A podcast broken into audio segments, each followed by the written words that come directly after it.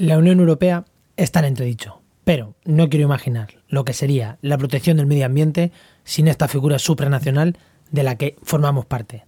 Ayuda al medio ambiente y ayuda al empleo. Dos pilares fundamentales de la Unión Europea de los que nosotros nos beneficiamos. Así que cambiémosla, pero cuidémosla. Comienza Actualidad y Empleo Ambiental, un podcast de Juan María Arenas y Enoc Martínez.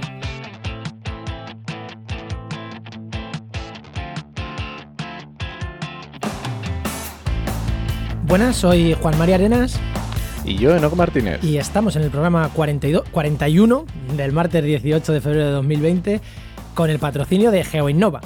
La Asociación de Profesionales del Territorio y del Medio Ambiente. En el programa de hoy hablamos sobre empleo y la Fundación Biodiversidad con Victoria Pérez García de la propia Fundación Biodiversidad. Y pero antes, como siempre, Noc, ¿qué tal tu semana? Ay, pues muy bien, muy bien. Ahí bastante liado con el tema de las oposiciones que para organismos autónomos que hemos eh, creado, creado el grupo de preparadores del Colegio de Ambientólogos de Madrid y han empezado las clases presenciales, así que vamos a tope. Y además, por supuesto, seguimos con el lanzamiento de la red de podcast, Podcastidae, que ya sabéis que sale el próximo 9 de marzo de 2020. Ahí, ahí, ahí Y estamos a ahí- tope. Ahí estamos, Enoc, ahí estamos. Esta semana además ¿Y tú va a qué ser- tal? la semana que viene contaremos mucho porque va a ser intensa esta semana que viene.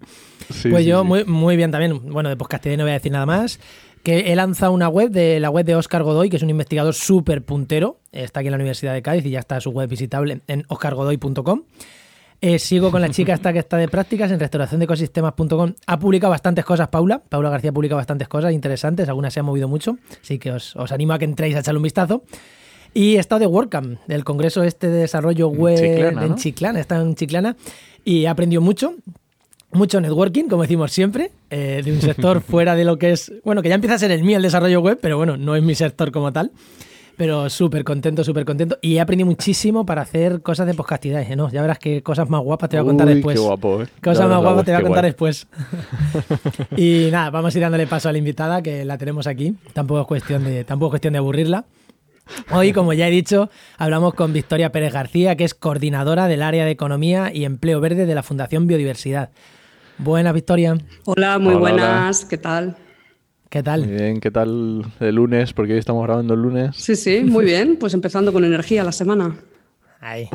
Ya, Muy ya que nos jugó una mala pasada las conexiones y la, la tecnología nos jugó una mala pasada el viernes, pero esto de hacerlo con, con, con previsión, pues tienen estas cosas que hemos podido cambiar la grabación a hoy, así que genial.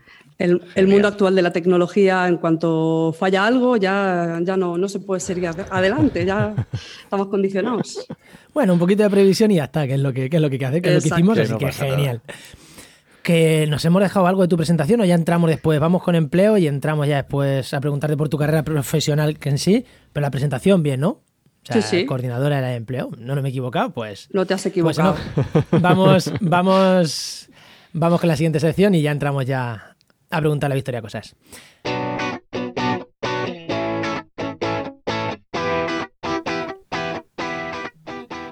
Y ya sabéis que lo primero siempre hablamos de la web trabajaenmedioambiente.com, donde mi compañero Enos Martínez va teniendo actualizada la web y va subiendo ofertas de empleo. ¿Cuántas tenemos, Enoch, esta semana? Pues mira, esta semana justo, justo revisado de ahora mismo antes de grabar, 190 ofertas de empleo privado y público en España, que sabéis que están disponibles y al menos una, una vez a la semana las revisamos todas. O sea que hasta la última página de las ofertas de empleo están disponibles para que os apuntéis. Y revisada desde ya, seguro, asumo que... De ayer. ¿Y qué destacamos esta semana, Enoch?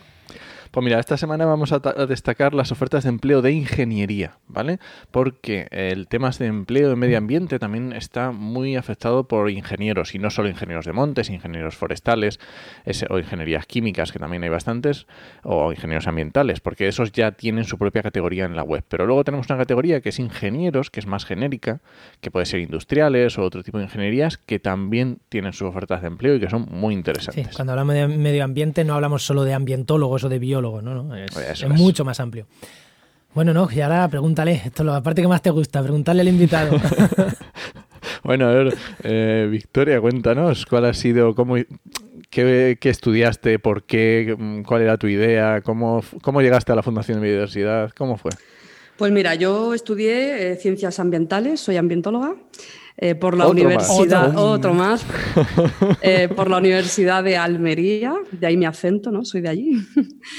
Ay, qué bueno. Y, y nada, pues decidí cuando acabé la carrera, pues decidí, eran cuatro años en ese momento, decidir que necesitaba completar mi formación con algo más y me vine a Madrid a hacer un máster que en ese momento organizaba precisamente la Fundación Biodiversidad en Administración y Gestión Ambiental. Y bueno, eh, era casi de los últimos años en los que se daba esa formación. Y, mm, justo al final de este máster, ya que estábamos entregando el proyecto, pues surgió la oportunidad, se había creado justo un departamento de proyectos, se creó la oportunidad de, de acceder con un par de becas que ofrecieron a nivel global y bueno, pues yo me presenté también. Y nada, bueno. fue una suerte, la verdad, porque en ese momento no había nadie en ese departamento, había, bueno, había un responsable del departamento, pero, pero desde el perfil de becario pudimos experimentar en, primer, en, en- en primera persona pues todo lo que implicaba el ser un técnico de ese departamento. Hacíamos de todo ¿eh? en ese momento, desde montar y desmontar el stand del CONAMA, en ese, el Congreso Nacional de Medio Ambiente, que lo hicimos nosotros prácticamente con nuestro esfuerzo, hasta hacer nuestros primeros textos de convenios de colaboración, hacíamos evaluación de proyectos, el seguimiento técnico de los proyectos, fue una, una etapa, la verdad, muy apasionante. Claro, es que eh, cualquiera que conozca la Fundación Biodiversidad, la sede ahora en Madrid, encima se ha mudado hace poco, es una sede súper guapa, súper chula, con mil cosas, pero claro, eso es ahora. Eso es ahora. Bueno, hemos pasado por varias oficinas, por varias sedes, sí, es verdad. Em, y nada, ahora ya sí que yo creo que, que responde muy mucho al ADN que tiene la fundación, ¿no? Es un edificio con geotermia, control de iluminación automático, materiales sostenibles, o sea, es una pasada. Sí, yo he estado, sí, es una pasada. Sí, sí. Pues yo tengo que ir a conoceros. Y lo, lo que decíamos muchas veces de mm, cuando empiezas a hacer muchas cosas es, es imprescindible. Sí, ahí es donde haces callo, realmente. Te toca hacer un montón de papeles diferentes y, y- y bueno, pues luego ya viene la especialización, ya también, claro, yo entré hace 20 años, ¿eh? que se dice pronto. Casi, no, no tantos, pero sí casi 20 años. Y, y claro, la fundación era, acabamos de hacer 20 años. eh, en- creció, bueno, se creó en, do- en 1998, en el 2018 creamos, ya, ya, ya éramos 20 años, ya, ya era una entidad más consolidada, más Claro, profesionalizada. claro, claro. Entonces ya te vas como desviando ¿no? hacia otro tipo de tareas mucho más específicas. Oye, y una pregunta, Victoria, porque normalmente los ambientólogos, cuando, sobre todo cuando, a lo mejor no todos, pero normalmente cuando uno piensa en un ambientólogo tienen la idea de la típica persona muy amante de las plantas, de tal, de no sé qué, de pajaritos. mm, Pero ¿y cómo te dio por hacer el, cómo tiraste por el tema de administración? ¿Cómo te dio por ahí? ¿O era, era tu vocación o te gustaba? ¿O cómo lo descubriste?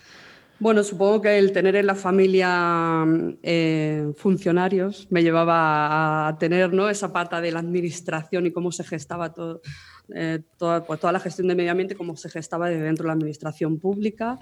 Y Qué de ahí bueno. la, la formación administración y gestión ambiental, que era lo que a mí me apetecía, ¿no? El- la parte más quizás administrativa. Pero es verdad que en la carrera hay de todo, ¿eh? hay perfiles mucho más Sí, sí, sí, focalizados lo sé, en, en, pues sí, en plantas o, o fauna. O, bueno, yo me fui más por la pata más de gestora y, la verdad que no me arrepiento. ¿eh?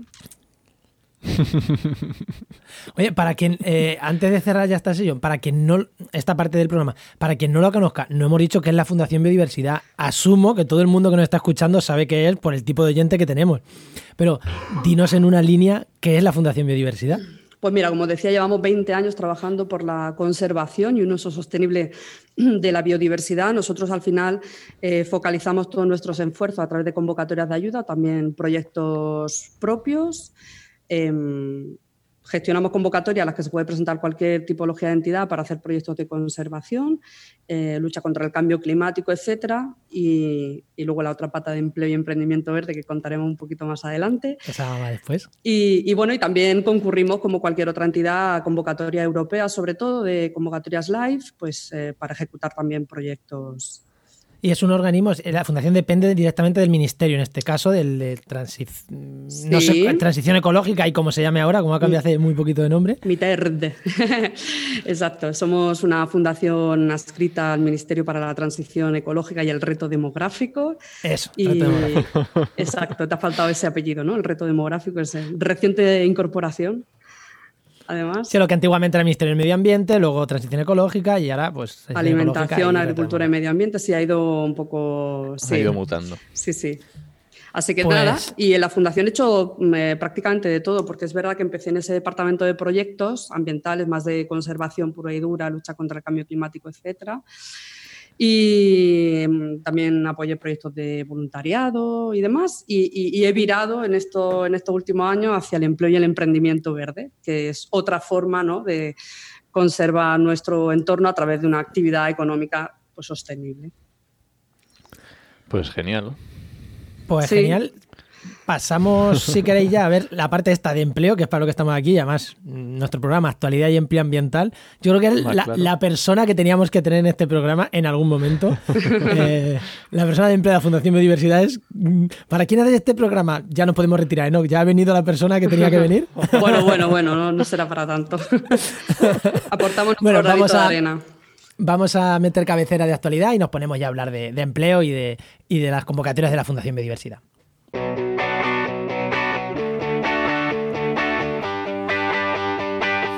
Y bueno, pues eso, vamos a entrar al, turrón. Eh, fuera de micro, nos, pues cuando hablábamos de cómo enfocamos el programa, porque, a ver, si nos estás escuchando, has llegado hasta este punto y dices, uy, no quiero escuchar mm, la retaila de esta convocatoria se abre tal día, se cierra tal día. Vamos a intentar que no sea así. Eh, creo que este programa va a ser interesante, más allá de que evidentemente vamos a, dar información útil para quien esté planteándose pedir estas convocatorias. Si tú no estás en esa línea de pedir esta convocatoria, escúchanos, que también va a ser interesante. Lo primero, antes de micro, preparando esto, nos decías, nos hacías, cuando te preguntábamos, nos decías, la Fundación Biodiversidad funciona, las convocatorias de empleo, en un 3 más 1.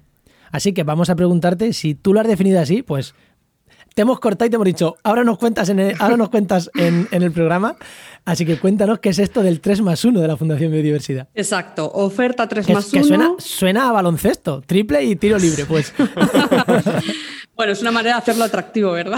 Porque al final, ¿qué tenemos? Pues tenemos tres convocatorias que va dirigida al desarrollo de proyectos de formación y acompañamiento en función de a quién van dirigidas esas actuaciones, pues así te tienes que ir hacia una convocatoria u otra.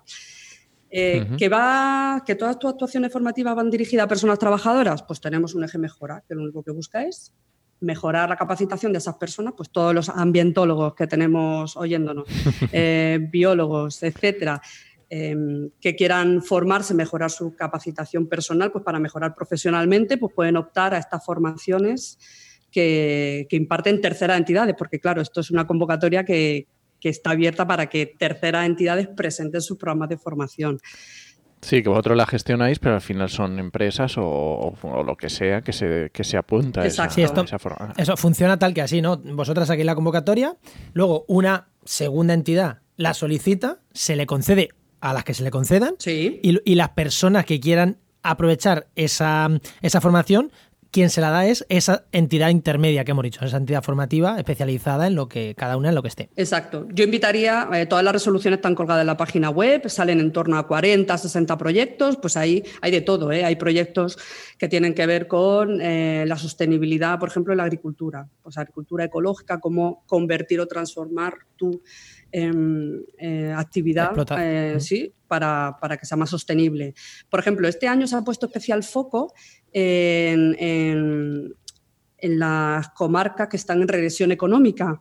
Esto que suena así como muy rimbombante, pues al final es, sector minero pues, eh, o minas que han cerrado y, que bueno, pues toda esa gente que venía trabajando en ese sector, pues ver cómo podemos, o que siguen trabajando, ver cómo podemos hacer esa transformación a otra. Qué bueno, qué bueno. Sí.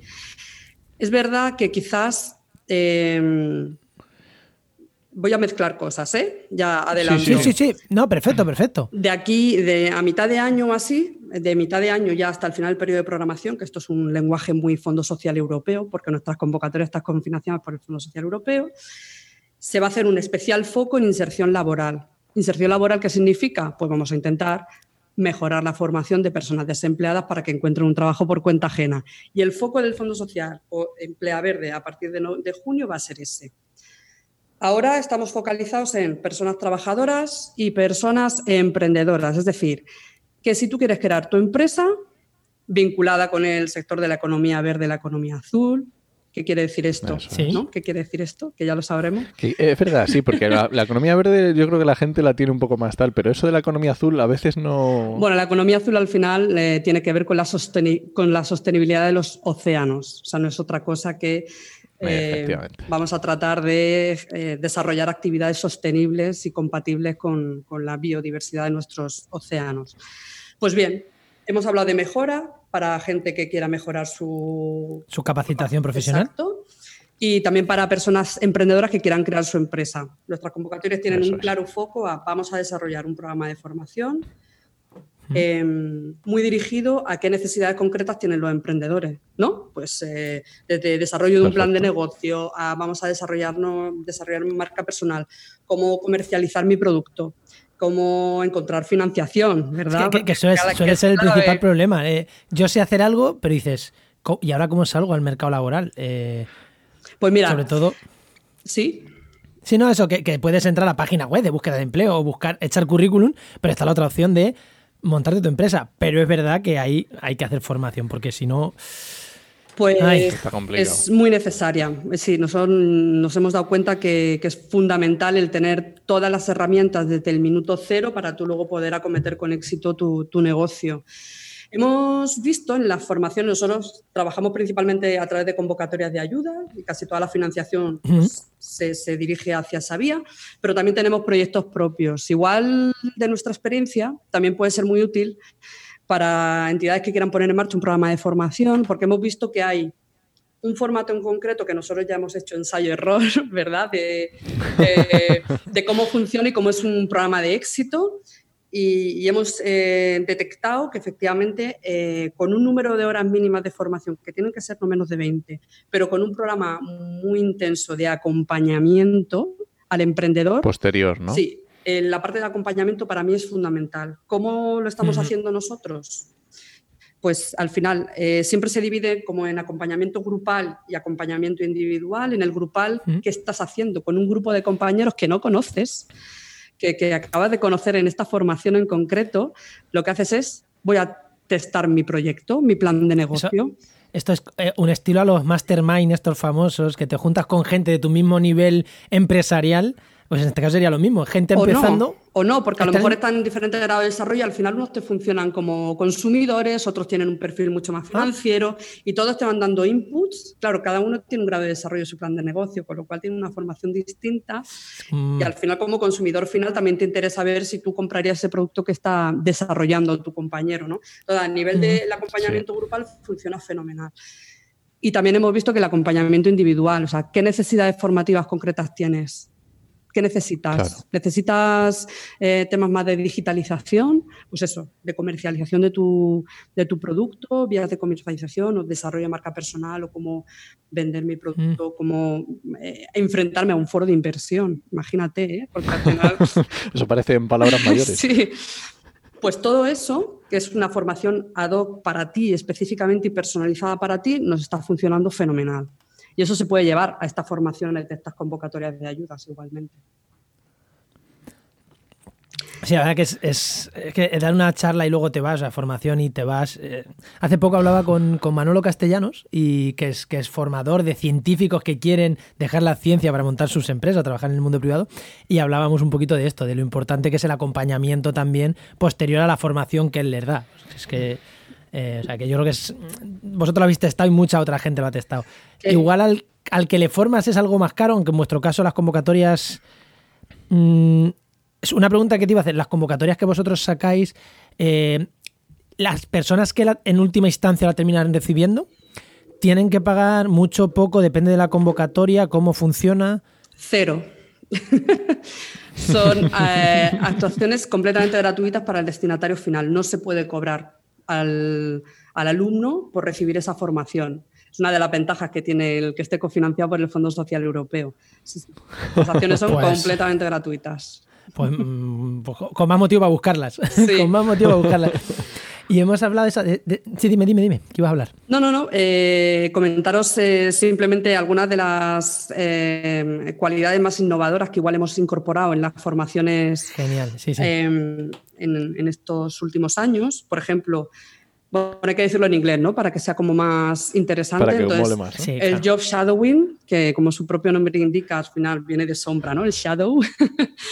al final es en, los programas de inserción laboral nos ha funcionado muy bien porque tú te estás formando, una persona desempleada se está formando en una, eh, o se está especializando en una cuestión en concreto y necesita hacer ese, esa prueba en primera persona para ver si efectivamente lo que está aprendiendo, pues al final le interesa o no le interesa. Es vivirlo en primera persona, al final es convertirte en la sombra de otra persona que está haciendo ese trabajo para el que tú te estás formando y ser su sombra durante un día. Bueno, eso, eso, eso ha funcionado, o sea, no os podéis ni imaginar, ha sido una pasada. Pero físicamente, o sea, la sombra físicamente. Tú te vas y vives un día con esa persona eh, que es su día a día de trabajo. O sea, lo que tú vas a tener que hacer si en un futuro te enfrenta a un puesto de trabajo para el que te estás formando. O sea, eso nos ha funcionado muy bien en un programa de formación que hemos hecho en, en Málaga. Eh, vinculado con agricultura ecológica y jardinería urbana. Nos ha funcionado súper bien. Además, estaban súper contentos. Que nos funciona muy bien también eh, hacer visitas a empresas eh, del sector para que se vea cómo es el día a día del funcionamiento de una empresa vinculada con lo que tú te estás formando. Eh, para que no te suene muy a teoría, ¿no? Al final es vivirlo, sí. al final tú las visitas por un día, te cuentan un poco cómo es todo el proceso, cómo se organiza el trabajo, etcétera, y eso también es muy interesante. Eh, sí, sí, porque las, formaciones, cuando estás mm, todo el rato sentado cogiendo apuntes, en todo queda en una entelequia en tu cabeza. Y, ahora, y ahora con la formación online, peor aún, porque ya, ya ni te sientas, ya es en tu casa, ya no vas a ningún lado rompes el networking, así que... Las prácticas son fundamentales. Hemos eh, hecho también una nueva incorporación, lo digo como ejemplos, eh, para la gente que quiera presentarse a nuestras convocatorias, o sea, incorporar estas metodologías que llamamos innovadoras, pero que al final la innovación es otra cosa que ser mucho más eficaz o eficiente en tu formación y que al final cumpla el objetivo de esa formación. Pues una cosa que nos ha funcionado muy bien eh, son los roles de Belvin que, igual os suena así un poco a chino, pero son... un poco a chino, sí. Em, al final tú cuando te enfrentas a una entrevista de trabajo, que todos los que son personas desempleadas y quieren encontrar un trabajo por cuenta ajena van a tener que vivir en algún momento del proceso, sí. Em, eh, tu actitud en una entrevista de trabajo depende mucho de cómo es el entrevistador. O sea, si es un entrevistador que es un seco o, o seca, al final tú eso no te puede, no te puede hacer eh, minar tu autoestima ni tu marca personal, que ya te la has trabajado, para, para a, esa entrevista de trabajo y contar tus bondades. Eso no, no, pues eso se trabaja en la entrevista. O sea, con nueve roles que hay diferentes, o sea, tú tienes que trabajar en función de las personas que te rodean y qué actitud. No es lo mismo que haya una persona que esté todo el rato tomando nota, imaginaros qué aburrimiento, ¿no? Que ni te mira y tú ahí contando tu chapa, en plan, pues mi currículum y demás, y de repente, y, de repente, es que ni te mira y tú dices, madre mía, pues eso no te puede hacer minar. Eso, eso, se trabaja, se trabaja con estos roles de Belvin, se trabaja muy bien porque tú adquieres diferentes posturas y, y posiciones y tu entonación y todo eso en función de cómo es el otro y eso pasa igual en el trabajo, ¿eh? O sea, al final... Si, está apuntando, le haces un dictado, como en la escuela. Claro. pues esta chica es fantástica. O apunta, apunta. tiene, tiene todas estas cualidades, ¿no? Para que lo vaya apuntando. Sí, pues es una forma muy importante de tú no ver terminado, o sea, que tú tengas muy claro cuál tiene que ser tu discurso y qué tienes que poner en valor, independientemente del tipo de persona con la que te estés enfrentando, tanto si te miras, si no, si toma notas, si es incisivo, si es eh, majo o maja, tal, o sea, ese tipo de cosas, pues hay que... Sí, porque cuando vas a una entrevista de trabajo, eso es la mayor lotería que te puede tocar, o sea... Sí, sí. eso es, vamos, experiencia profesional propia. No, dicen eso, que muchas veces hay que ir a las entrevistas, aunque sepas que no tienes opciones, a aprender a hacer entrevistas. Exacto. Pues es un trabajo en sí mismo, sí, sí. Es un trabajo cuando consigues trabajo y, ¿y ahora qué hago yo con esta experiencia? Exacto. Pues, eh, Oye, dime, eh, no, sí, sí. Otra cosa, nos, ha- nos has hablado un poco, nos has comentado el tema, ah, hemos tocado el tema de convocatorias Impulsa, has, co- has mencionado también las convocatorias Mejora, hemos tocado un poquito, Sí. pero las Conecta, ¿es otro, otro modelo de convocatoria? ¿Cómo funciona? ¿O qué, ¿Cómo va dirigido? Mira, la oferta 3 más 1, que se nos ha olvidado esto, ¿eh? Venía, venía, Sí, venía de esto, ¿verdad? Sí, sí, sí, veníamos de ahí, veníamos de ahí. Vale, pues la, la 3 son tres convocatorias con- para desarrollar proyectos de formación y acompañamiento. Una para personas trabajadoras y la otra dos para personas emprendedoras.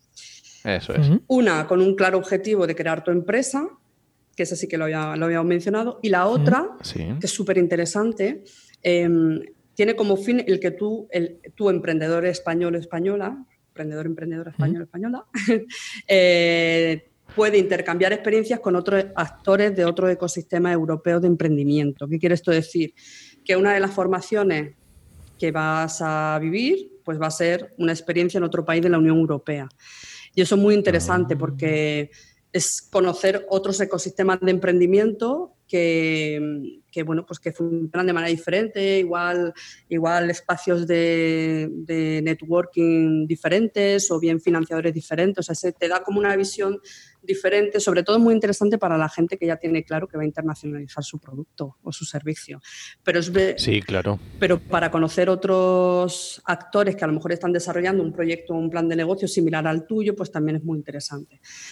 Y, y yo creo que Hombre, y es funciona que- también muy bien. Hombre, es que ver, o sea, mm, eso lo hemos hablado alguna vez, que ve- ver el mismo problema desde diferentes puntos de vista es fundamental, porque, mm, o sea, y eso de hacerlo con otra, con otra gente de otros países tiene que ser una pasada, o sea, tiene que dar a, a la gente que, que pueda disfrutarlo, le tiene que dar un vuelco a la cabeza increíble. Claro, al final es afrontar soluciones desde diferentes visiones y, y siempre ir al extranjero y conocer cómo lo hacen otros, pues siempre es eh, muy interesante. Joder, Interesante. y tanto. Eh, te Qué iba- pasada. Creo que lo has comentado de pasada porque eh, yo cuando pienso en Fundación Biodiversidad, no sé por qué, lo habré escuchado más, yo pienso en Fundación Biodiversidad y empleo, Emplea Verde, que es uno de los proyectos que tenéis. Está dentro de una línea de convocatorias de, de estas, ¿no? Cuando hablamos de Emplea Verde, realmente estamos hablando, creo que de los Impulsa o de los... Bueno, es todo. Programa. Emplea Verde le Todo. llamamos a todo. No es un programa de, Vale. de mm, impulso del empleo y el emprendimiento verde y azul. Programa de impulso del empleo y el emprendimiento. O sea que eh, Emplea Verde agruparía Todo. estas... Tendría este tres tipos de convocatorias. Vale, es que yo tenía un poco la duda, esta es una duda mm, de nombres, pero bueno, pero que sepamos de lo que hablamos, ¿no? Cuando, porque es verdad que Emplea Verde se suena mucho, suena, yo creo que es lo que más suena, más que convocatoria impulsa, sí que suena mucho convocatoria de la Fundación Emplea Verde. Sí, O sea que nosotros tenemos, eh, bueno, tenemos los tres destinatarios estos que os comentaba, personas trabajadoras, personas emprendedoras que quieran crear su empresa o formarse y personas desempleadas y en función de a qué tipología de colectivo te, tiene- te quieres dirigir, pues así te vas hacia una convocatoria u otro. O sea que nosotros tenemos como todo el abanico ya recogido en esta convocatoria Emplea Verde. Nos falta el más Y uno, ¿eh? Y- Exactamente, nos queda el eh, más uno. claro. Pues el más uno, el más uno es una convocatoria que hemos sacado este año, mm, eh, desde mi punto de vista, una convocatoria chollo, en la que, bueno, pues eh, todas las entidades que hayan, entidades privadas en este caso, eh, con o sin ánimo de lucro, nos da igual, que hayan contratado a personas desempleadas. Esta es la convocatoria del 5, ¿eh? Del 5 de mayo de 2019 al 5 de septiembre de 2019 hasta el 5 de marzo podrán presentar una ayuda para, para ese contrato. Lo explico quizás con un poquito más de detalle. Em, si tu entidad ha contratado a una persona desempleada por un periodo mínimo de seis meses a jornada completa, En, en ese periodo que has dicho. Durante ese periodo podrá solicitar una ayuda de entre 2.700 y 3.200 euros, que viene a cubrir en algunos casos lo- los seguros sociales casi al completo. ¿Por qué hemos querido sacar una convocatoria así? Porque nos parecía interesante eh, incentivar la contratación de personas desempleadas. Al final es una convocatoria ultra, mega, mm, ya no sé qué más decir, fácil de solicitar porque tú solamente tienes que presentar la documentación de tu entidad, que si además has sido beneficiario en otras convocatorias de la Fundación, no tienes ni que mandarla, pero bueno, tienes que mandar documentación para que nosotros sepamos que tu entidad está legalmente constituida, con sede en España y todas esas cosas. Y luego la documentación del contrato. Es una convocatoria rara, porque es una convocatoria em, Sí, como ha hecho consumado, exacto, ha hecho consumado ya. O sea, tú presentas la solicitud y la justificación al mismo tiempo. Por eso, por eso lo de tanto 5. Se está abierto hasta el 5 de marzo, porque si tú el 5 de septiembre iniciaste ese contrato, pues ya han corrido suficientemente esos seis meses para tú poder pedir esa ayuda de verdad que para mí es una convocatoria ultra chollo. O sea, al final. Sí, sí, sí, es genial, porque además es muy fácil. Es cumples, ya está, no tienes sí, no hay. Bueno, se hay una pequeña evaluación mm, que diferencia contrato imagino, indefinido. Imagino que habrá una bolsa de, financiación y cuando se cubra, pues terminará. Dos millones de euros. Entre 2.700 y 3.200 euros, pues da para muchas. De hecho, mm, claro, el problema de esta es que si tú no lo has contratado ya, no puedes participar en esta. Tiene que ser que ya hayas hecho el contrato y ya, ya esté trabajando contigo. Sí, eso es un pequeño, es un pequeño matiz importante. No, pero, no, no, pero, pero, no, pero está muy bien, porque es una forma también de, de, oye, tú has hecho esto, lo has hecho bien, has contratado a alguien bien, pues toma, toma un regalo, toma un premio. Sí. Yo no lo veo mal tampoco. Bueno, es tener un chip también. Los que no cumplan estos requisitos, pues podrán presentarse, porque es intención nuestra repetir convocatoria un poquito más adelante, pero... Además, me, gusta por una cosa. Eh, creo que uno de los problemas que no que yo hemos hablado, no sé si en algún programa o fuera de micro, hemos hablado muchas veces de este tipo de convocatorias que tú la pides como, ay, voy a pedir una ayuda, me van a dar para contratar a una persona, y, tú te haces cuenta de que eso es beneficio, lo que te dan de ayuda. Y, cuando se acaba la ayuda, eh, ay, ya no sé si puedo seguir, no con ayuda de contratación de personas, pero a lo mejor sí de contratación de material o... En este caso no, tú has contratado a una persona porque la necesitabas y luego necesitas tu ayuda, pero no has planteado en contratarla porque iba a estar la ayuda allá. O no has preparado en comprar equipo, no has pensado en comprar equipo porque está la ayuda allá, no. Yo lo he comprado porque en mi plan de empresa me cuadra, empresa, ONG, y luego, pues oye, recibo esta compensación que me viene genial, pues para invertir o para lo que sea. Pero me parece guay eso, que, muchas de estas ayudas, yo muchas veces tengo la sensación de que se piden ciertas cosas casi porque me van a dar la ayuda sin haber analizado si te hace falta, si no. O sea que me gusta el formato este, eh, por eso en concreto. Al final nosotros el límite que tenemos del 5 de mayo fue porque fue cuando empezaron, cuando se publicaron las bases reguladoras, o sea que antes a eso no podíamos, no podíamos financiarla. Pero sí que es cierto que, al final es una contribución a, o sea, es una ayuda a, no... O sea que si tú realmente tienes esa necesidad, pues claro, sí, sí, has tenido que contratarlo previamente. Sí. Hilando con lo que decías aquí, que decías, esto es hiper, mega, súper fácil. Quiere decir que las otras no son hiper, mega, súper fáciles, porque si has hecho tanto hincapié en esta, em, eh, y ahí quería, es una cosa que yo te quería preguntar, pero es que además me la, me has dado, me la has dado. Te la he dado, pero fácil, fácil, ¿no? Me la has puesto votando, sí. Eh, ¿Cuán difícil es pedir este tipo de subvenciones? Porque, ya te digo, Enoch y yo esto también lo hemos hablado, de las fundaciones, de pedir subvenciones muchas veces es más el, el lío que, lo difícil que es pedirlas, justificarlas para muchas veces para lo que te van a dar. No digo, no, digo en este caso, pero es verdad que hay ayudas y dices, me vas a dar 3.000 euros y voy a tener que contratar a una persona dos meses para hacer los papeles, pues no me sale la cuenta que me lo des. O voy a tener que estar de alta 10 años y dices, pues yo qué sé dentro de 10 años qué va a pasar. Que hay ayudas de ese tipo, que dices, me estoy hipotecando. En vuestro caso, ¿cuán difícil es pedirlas? Mm, ¿Qué, ¿Qué, tendría que tener en cuenta una empresa, una institución, una que las vaya a solicitar por primera vez? ¿Qué tendría que tener eso? Bueno, yo lo primero que me miraría los vídeos que tenemos, porque se, emiten todas las eh, jornadas informativas que hacemos de estas convocatorias, están colgados en la página web de la Fundación y en el canal de YouTube. Entonces, eh, yo primero me, es un par de horitas que, que, que es, dedicado casi a autoformación para ver a qué me estoy enfrentando. No deja de, no deja de ser un fondo. Perdona que te corte, Victoria, pero yo estuve hace dos semanas en una de esas formaciones y lo recomiendo, vamos, totalmente. O sea, veros los vídeos porque merecen la pena y te enteras realmente de, qué es lo que estás haciendo y, cómo tienes que hacerlo. Sí. Y esa es la, la, sencilla, digamos, porque luego se hace una específica con todos los beneficiarios para contarles con todo lujo de detalle cuál es todo el proceso de ejecución, de justificación y demás. Eh, al final no deja de ser un fondo estructural y estamos condicionados a los reglamentos del Fondo Social Europeo y demás. O sea que eh, parte burocrática de gestión de, documentación administrativa hay. Eso yo Mentiría si no lo dijera así. Sí, no, no, sí, está. claro, para eso estamos aquí. Entonces, pero sabiéndolo de antemano, la ventaja que tiene Programa Emplea Verde es que desde el minuto cero tienes toda la documentación a tu disposición. O sea, hay guías, hay una, bueno, guías, hay una guía por cada convocatoria en la que se especifica con todo lujo de detalle cómo solicitar la financiación y cuál es el proceso de justificación. Y tienes ahí todos los modelos ha habido y por haber a los que, bueno, que te tienes que estudiar para desde el minuto cero utilizar esos materiales luego de cara a la justificación. Sabiendo eso, y luego además, bueno, y, añado otra cosa más, y luego, eh, en el caso del programa Emplea Verde, eh, hay un foco muy claro puesto en el destinatario. De hecho, todo el rato hemos estado hablando personas, trabajadoras, personas. Mm, sí, pues sí, sí, El Fondo Social Europeo tiene que tener clarísima la trazabilidad de ese destinatario, de ese alumno. Quiere esto decir que si tu programa de formación va dirigido a personas trabajadoras, pues tienes que demostrar que esa persona está trabajando y tienes que entregar los papeles Obviamente. Si es una persona desempleada, pues tienes que demostrar que antes de entrar a la formación estaba desempleada. Y eso implica hacer una labor de recopilación de todos esos datos importante.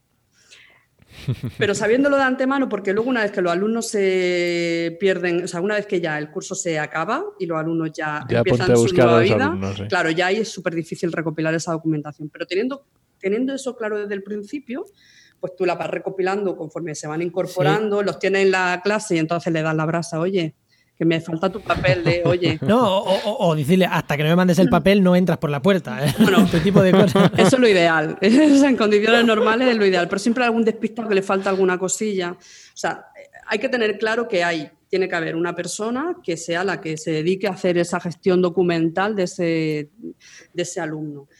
Teniendo eso claro desde el principio, yo creo que están los modelos em, y, y sabiendo que hay que recopilar esa documentación, yo creo que es súper, no, no es súper fácil, pero eh, tiene muy superado parte de la dificultad del empleo.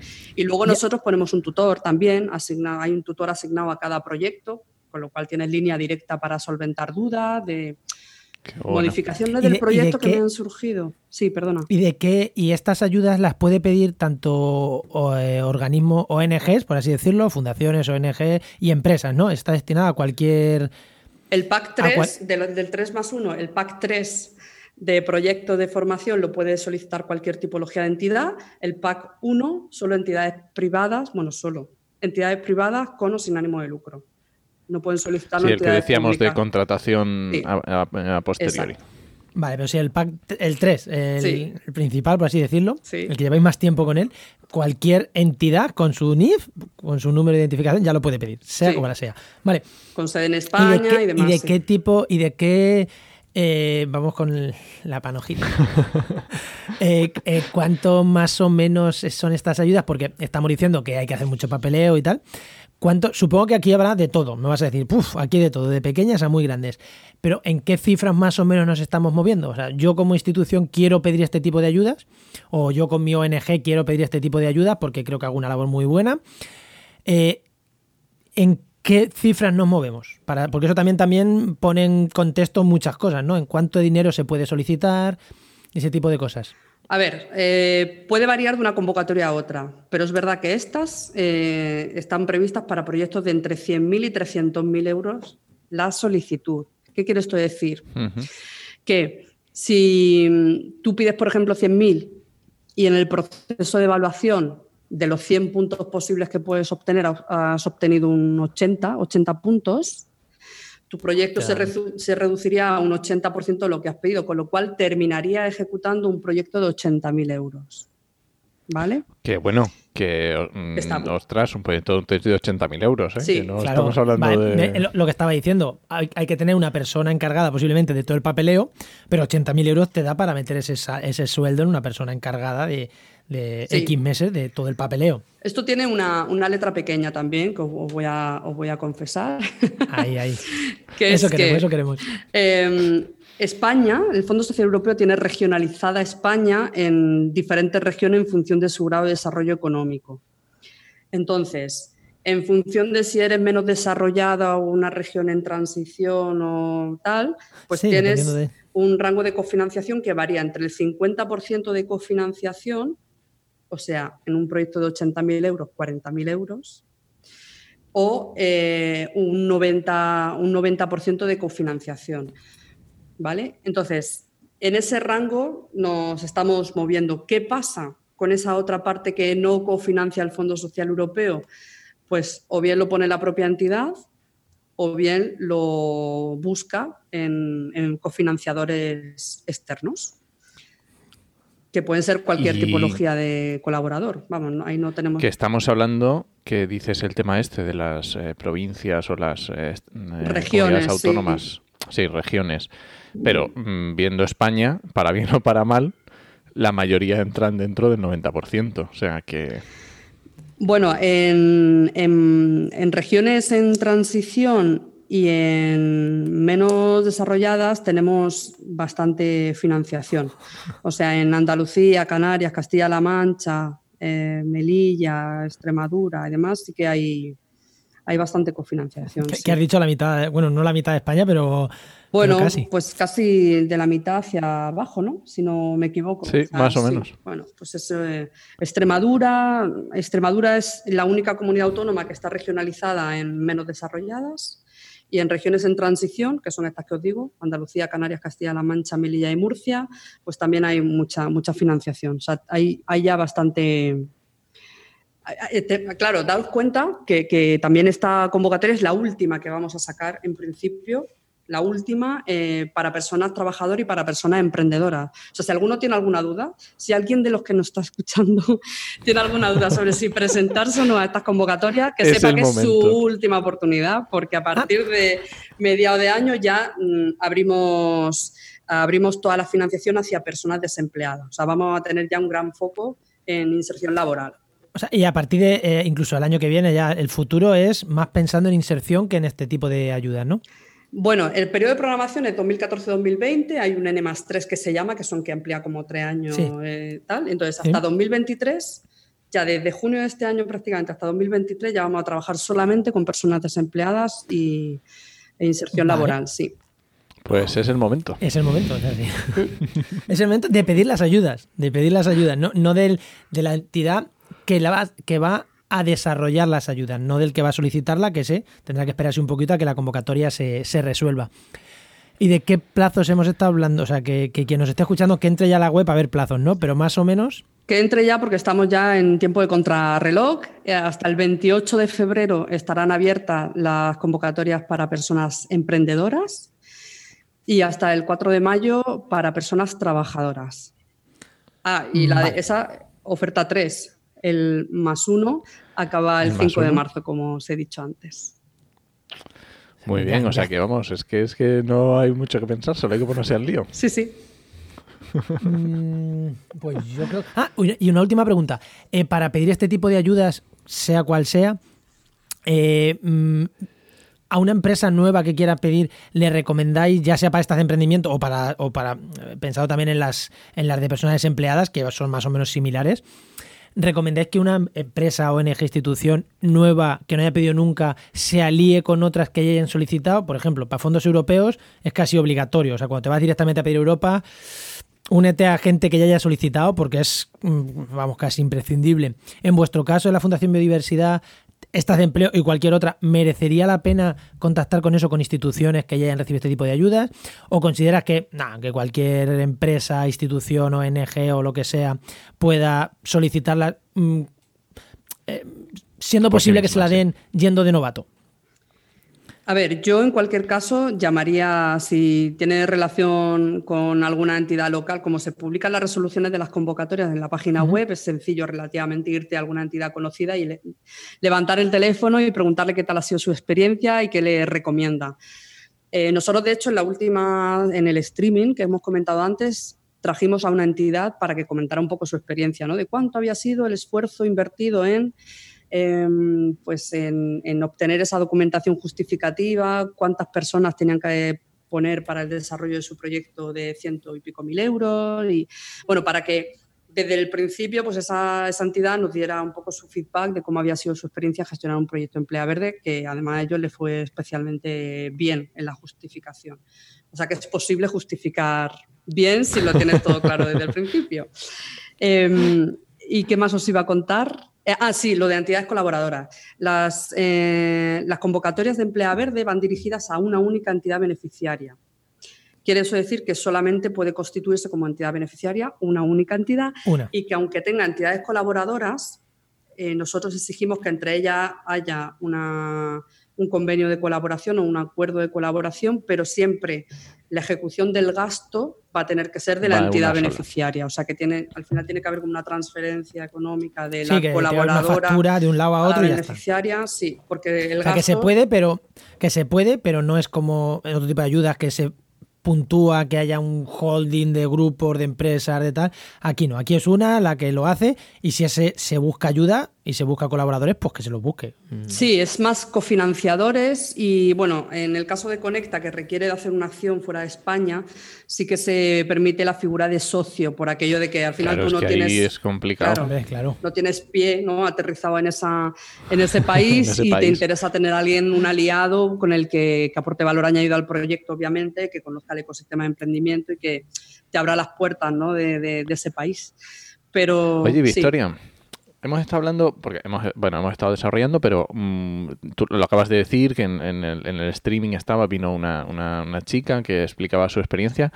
Cuéntanos algún proyecto que ha pasado, que ha salido, cómo ha sido eso al tocarlo, qué ha sido para que la gente mm, pueda entender o yo qué sé. Pues mira, tenemos experiencia de todos los tipos. De hecho, las propias convocatorias vienen como un listado de potenciales eh, temáticas a las que se puede dedicar el, proyecto.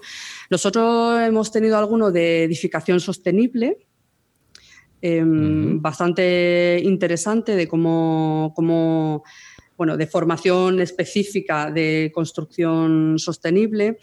También em, mm, a mí me parece muy interesante uno que se hizo en Conecta precisamente de se llamaba Laponias Conectadas, ¿no? Al final un grupo de emprendedores pudieron ir a se formaron aquí en España y pudieron ir a visitar la Laponia, Finlandia, para eh, bueno, pues para ver qué tipología de gestión se hacía allí que, la hiciera vivir allí, mm, pues lo hiciera sostenible, ¿no? Por, por asimilación de, zonas rurales despobladas de España con esa zona de, Laponia, que al final también viven un poco aislados y que mecanismos de, de pues, qué intercambio de experiencias tenían entre eh, se hacía entre uno y otro, cómo sobrevivían, cómo se conectaban con, otros territorios cercanos. Ese fue también bastante interesante. Agricultura ecológica tenemos muchos y, bueno, pues eh, de gestión de residuos también se ha hecho eh, bastante formación en, expertos en, residuos. Y luego, bueno, hemos desarrollado en el marco del Intemares, que no lo he contado, que es un proyecto, el hmm. primer proyecto integrado que gestionamos nosotros como, como entidad. Un proyecto LIFE, proyecto LIFE integrado. Integrado significa que está cofinanciado también por varios fondos, no solo por LIFE, sino también por Fondo Europeo Marítimo de Pesca, del que también somos organismo intermedio, y por Fondo Social Europeo. Nosotros contribuimos con 10 millones de unos 50, que es el proyecto, para hacer precisamente formación.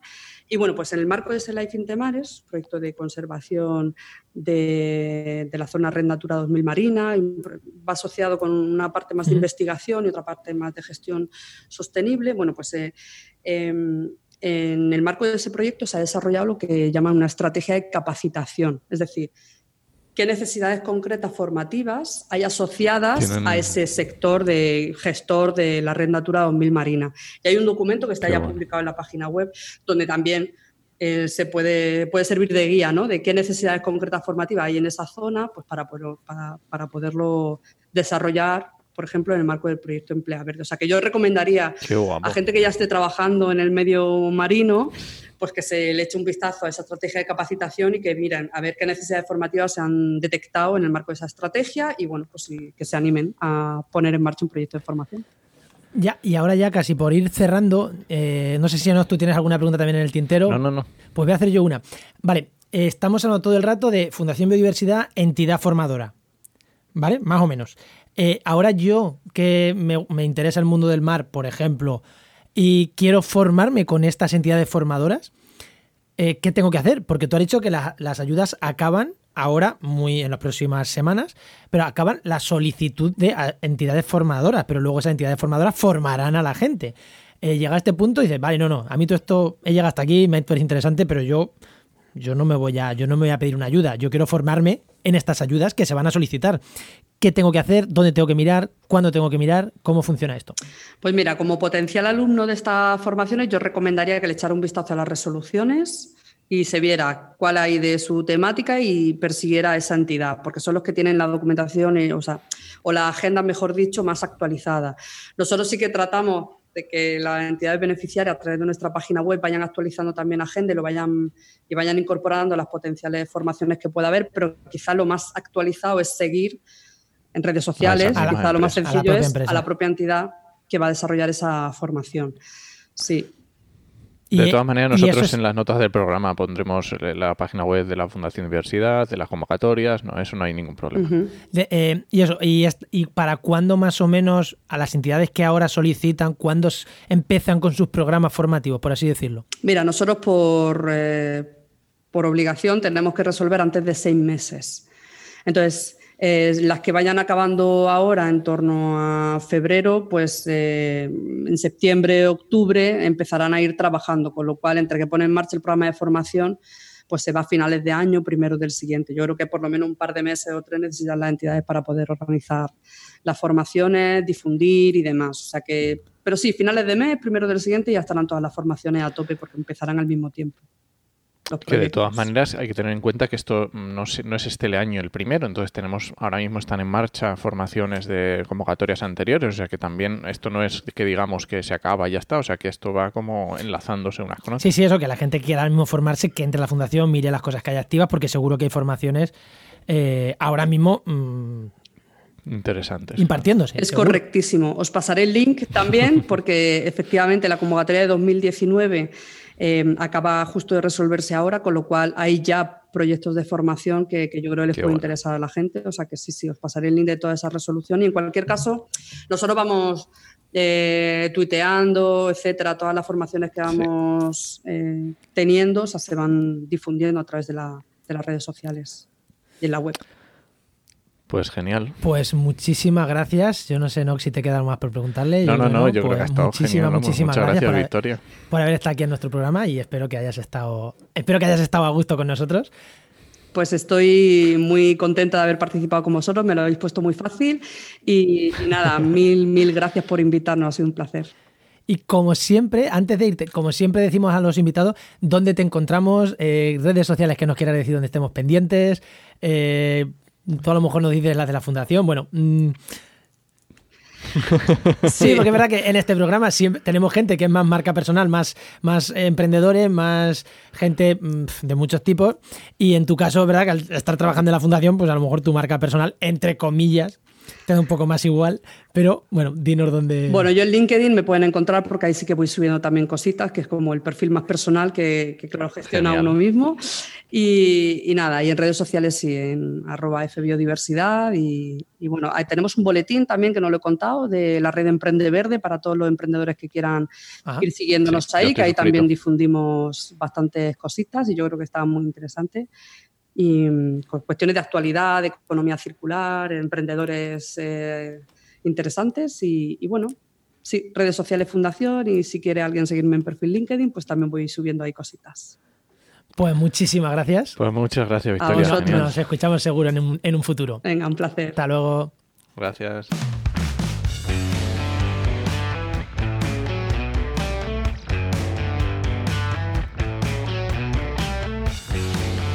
Bueno, y continuamos con la sección de recomendaciones. Ya sabéis, una sección que nos llega gracias a GeoInnova, la Asociación de Profesionales del Territorio y del Medio Ambiente. Y que cada semana nos hablan de un par de herramientas muy útiles para la gente que, os dedicáis, que nos dedicamos a trabajar en temas de medio ambiente. ¿Y a quién tenemos hoy, Enoch? Pues hoy nos trae las recomendaciones Marcos Jimeno, que es geógrafo, emprendedor y por supuesto profesor de Ginnova. Muy buenas, Marcos. Hola, muy buenas, ¿qué tal? Buenas, Marcos. Pues, qué, eso, qué, qué herramientas, que hemos dicho dos, pero en tu caso van a ser tres, pero con todo el sentido del mundo van a ser tres. Así que cuéntanos qué recomendaciones nos traes esta semana. Eso es, para primer día van a ser un 3 en 2, ¿vale? Eh, no pueden vivir, hay una que no puede vivir sin la otra. Eh, en primer lugar, quería hablaros un poco, ya que yo me dedico a la teledetección, entre otras cosas, del Copernicus Open Access Hub, que es el portal de, descarga gratuita de, datos de satélite de la Agencia Espacial Europea. Eh, es un poco raro el link, pero es, es, cihub.copernicus.eu para que la gente pueda descargarse imágenes desde allí. Y es si no recuerdo mal, eh, ya hemos hablado del, del visor este en algún en, algún momento, así que veo que es un pues recurso interesante. Es, muy interesante, es muy interesante porque tenemos acceso a tres diferentes satélites, eh, entre los que se encuentra tecnología radar, tecnología óptica, que es la que más se utiliza de Sentinel-2, y para el Sentinel-3, que para estudios pues un poco de más de mayor superficie. Y simplemente allí podemos elegir eh, la plataforma, eh, marcamos el sitio donde queremos obtener imágenes y nos, nos dice todas las imágenes que se encuentran entre un rango de fechas que nosotros le, definimos. Y... A mí esto, a mí esto, perdóname, pero a mí esto de los satélites me sigue pareciendo alucinante. Y mira que estamos acostumbrados ya, ¿eh? pero jolín. Es alucinante y es alucinante que cada vez tenemos más imágenes, menos tiempo y con más resolución. Es alucinante. Y, como, y eh, a esta era justo la herramienta que le decías que le faltaba como una pata que no podía vivir sin ella, ¿no? Eso es, eso es la ESA. Eh, si descargamos una imagen, podemos descargarnos un JPEG y, ver lo que es la imagen en sí, pero no podemos trabajar con ella.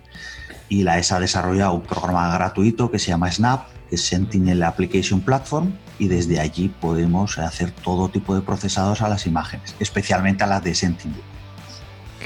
Qué bueno. Sí, es, tiene una curva de aprendizaje eh, que tenemos que, Normal. que aprender a utilizarlo, pero hay un montón de tutoriales gratuitos que pone a disposición la Agencia Espacial Europea, YouTube, por ejemplo, y la gente puede empezar a hacer sus propios eh, análisis, aunque sea a pequeña escala y, pequeños, eh, pueden empezar a hacerlos simplemente con esos tutoriales. No hace falta saber mucho, mucho para poder eh, hacer una combinación de colores o sacar un NDVI que son súper famosos. Genial. Genial. ¿Y la otra que nos traes? Pues la otra es un plugin eh, de QGIS que se llama Semi Automatic Classification Plugin, ¿vale? Es de Luca Congedo, que es un, chico italiano, y la verdad es que ha desarrollado una plataforma que es increíble porque nos permite descargar, preprocesar imágenes automáticamente y luego hacer post-procesado de imágenes es un 3 en 1 también la herramienta. Además, no solo Sentinel, sino que también podemos descargar Landsat, que son súper famosas, y podemos comparar nuestros resultados con eh, Sentinel. Eh, también Modis para hacer estudios a, escala de menos detalle e incluso Aster. Pues, una pasada, vamos. Sí. Pues la verdad que sí. Estoy revisando y hablamos de Copernicus la semana pasada con Roberto que nos recomendó también de ahí la serie de datos climáticos, que también estaba en la plataforma Copernicus. Creo recordar. Lo escuché, lo escuché. Sí. Además es súper, súper interesante. Sí, además que claro, es como, por eso me, por eso me he sonado y mientras que estabas hablando me he ido a buscar, digo, a ver mm, qué hablamos, igual he metido la pata, pero sí, sí, que ya, sí que lo hablamos ya. Sí, es, es, otro tipo de datos, pero este es más de segmento tierra, esos tipos de datos, pero, pero la verdad es que son súper interesantes y, y, cada vez tenemos más datos y Copernicus es una plataforma que cada vez es más inmensa en todos los sentidos, pues, en, el bueno y en el de grande de, una ingente cantidad de datos. Pues recordamos, eh, Copernicus Access Hub, más el software Snap, y el, el Semi-Automatic Classification Plugin, que son las dos herramientas, si no me equivoco más, que nos dejas que nos dejas de recomendación. En las notas del programa ya sabéis que van a estar. Y muchísimas gracias, muchísimas gracias, por estas herramientas. Gracias a vosotros. Os recordamos que esta sección ha sido patrocinada por GeoInnova, la Asociación de Profesionales del Territorio y del Medio Ambiente, y que puedes encontrar en www.geoinnova.org.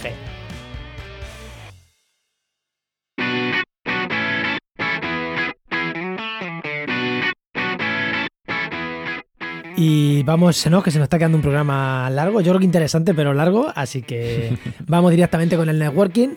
¿Qué tenemos de agenda? ¿Qué tenemos de agenda esta semana así a destacar? Pues mira, vamos a decir simplemente esta semana que tenemos la Semana Europea de Lucha contra la Pobreza Energética, así que durante toda la semana habrá bastantes cosillas y está muy interesante seguirlas y seguir los hashtags para interactuar en redes. Y bueno, habrá actividades, pero eso ya hay bastantes, ¿no? Entonces, simplemente voy a nombrar algunas. Por ejemplo, Más Networking, el 5 de marzo, el foro de posgrado eh, de este año en Madrid, muy interesante, que normalmente suele ser en IFEMA. Eh, el 5 al 7 de marzo, el séptimo congreso en red de ciudades que caminan en Cádiz. Y bueno, luego vamos a hablar un poco también de... buen, sitio, buen sitio para caminar en la ciudad de Cádiz, ¿eh? muy buen sitio. Tú lo, sabes bien. Es muy chulo, muy, muy, muy... Quien, quien nos esté escuchando y no conozca Cádiz, no, no sé qué hace que no está en Cádiz, o sea, que no ha ido a Cádiz, de verdad. ¿Qué tienes que hacer en tu vida mejor que irte un fin de semana a Cádiz? No, pocas cosas. Venga, continúo. 16-17 de abril, el noveno Congreso Andaluz de Ciencias Ambientales en Sevilla, eh, que es muy probable que no estemos por allí, ya veremos a ver. Ya veremos, ya veremos. Igual algunos estamos por allí. No sé si todos o cómo o tal, pero algunos a lo mejor nos dejamos caer por allí. 11, 12 y 13 de mayo, acordaros el Pin of Science, que ya nos lo dijo eh, la semana pasada Ana, Ana Peña. Y muy interesante, seguro que en tu ciudad hay actividades relacionadas con el Pin of Science. Entra en la web y buscas. Y si no está en tu ciudad, cerca. Sí, muy cerquita. Recuerdo que el año pasado aquí en Cádiz habían en Jerez, en Cádiz, en Puerto Real, en Algeciras, o sea, cuatro sitios en una provincia y seguro que más sitios. Y vamos a dejar los dos que siempre dejamos a largo plazo, que es 17 al 20 de septiembre el Conservío de Málaga y del 23 al 26 de noviembre el Conama, que este año es año Conama. Muy bien, ya el conservío ya sabéis que podéis mandar ya vuestras comunicaciones, y apuntaros ya. Y si eres estudiante, los primeros cinco estudiantes o diez, creo, tenían una beca. O sea, pero esto va por, los primeros que se escriban. Así que no sé si todavía está, está a tiempo. Los primeros, no sé cuántos, ¿eh? igual he dicho cinco y son 50, no lo sé, pero verdad que los primeros iban, iban becados. Muy bien. Y vamos con las recomendaciones, Enoch. ¿Empiezas tú? Venga, recomienda. Venga, empiezo yo. Yo voy a comentar, eh, recomendar hoy un podcast que es de más de estilo periodístico, ¿vale? De estos que, y además es una temporada cerrada, una historia que se cuenta y se cierra. Eh, se llama Las tres muertes de mi padre, es de Pablo Romero y Cuanda, y Cuanda, Cuanda Podcast, y está muy interesante. Eh, cosas underground, cosas que, no lo conoce la gente, ¿no? Cosas que... que no ha recibido un onda, ¿no? Algo así, que nada, esto, esto que escuché el otro día así de pasada, no, pero está bien. Si no lo habéis escuchado. Si hemos recomendado aquí, Master, hemos recomendado aquí, nadie sabe nada, evidentemente, se puede recomendar esto. Muy interesante, de verdad. Y, ¿Y tú, Juan? Y yo, que últimamente siempre recomiendo cosas muy técnicas de podcasting, de web, tal, pues hoy me voy a ir al mundo científico a recomendar Cum Lauden, que es un podcast de la red Emilcar FM, de Carmela García y Fran Molina, y está súper bien. O sea, cuentan, hablan de carrera académica lo bueno, lo malo, lo que nunca conoces. Y los últimos programas me han gustado mucho, los últimos que yo he escuchado, creo que son los últimos realmente. Uno, eh, lo bueno es que Carmela García es eh, investigadora más joven en, los, en las etapas por doc, eh, creo que ahora está por Suiza. Fran Molina es algo más mayor, Carmela bióloga, Fran creo que viene más de la parte de las redes sociales. O sea, mm, que hablan un poco de todo y mola, mola mucho. Y los últimos, uno es cómo se hacen las tesis, cómo se defienden las tesis en Holanda. Creo que es Holanda, que es espectacular. Yo ya lo conocía y es para escuchar ese programa porque es espectacular. Y luego otro también de cómo se hacen las tesis, se defienden en Finlandia, creo porque hicieron, un profesor se jubiló y hizo como una mezcla entre defensa de tesis, el acto de, posterior a la defensa y la de jubilación, y también muy curioso saber cómo funciona el mundo académico y estas gilipolleces que tiene el mundo académico de tienes que entrar a la sala así, asado, con esta ropa, con esto tal que yo personalmente en ecología no lo, he no lo he vivido, pero sé que mucha gente sí que lo vive y es y cuando te quejas de lo que hay que hacer en España, de verdad, defienden Holanda. en serio. creo que es Holanda, ¿eh? lo estoy diciendo de cabeza, creo que es Holanda. Merece muchísimo la pena el, programa este, es muy entretenido y, está muy bien, está, está gracioso, está muy bien. Muy bien. Pues nada, Enoch, pues nos vamos con el programa que creo que se nos ha quedado ya digo bastante largo. Muy bien. Eh, nos vemos la semana que viene. Recuerda que puedes escucharnos donde nos estás escuchando y en muchos sitios más. Spotify, de hecho hasta en YouTube, eh, si nos buscas seguro que aparecemos por ahí. Eh, os esperamos el martes que viene en Actualidad y Empleo Ambiental y durante toda la semana en trabajemediambiente.com y en nuestras redes sociales. Nos escuchamos. Adiós.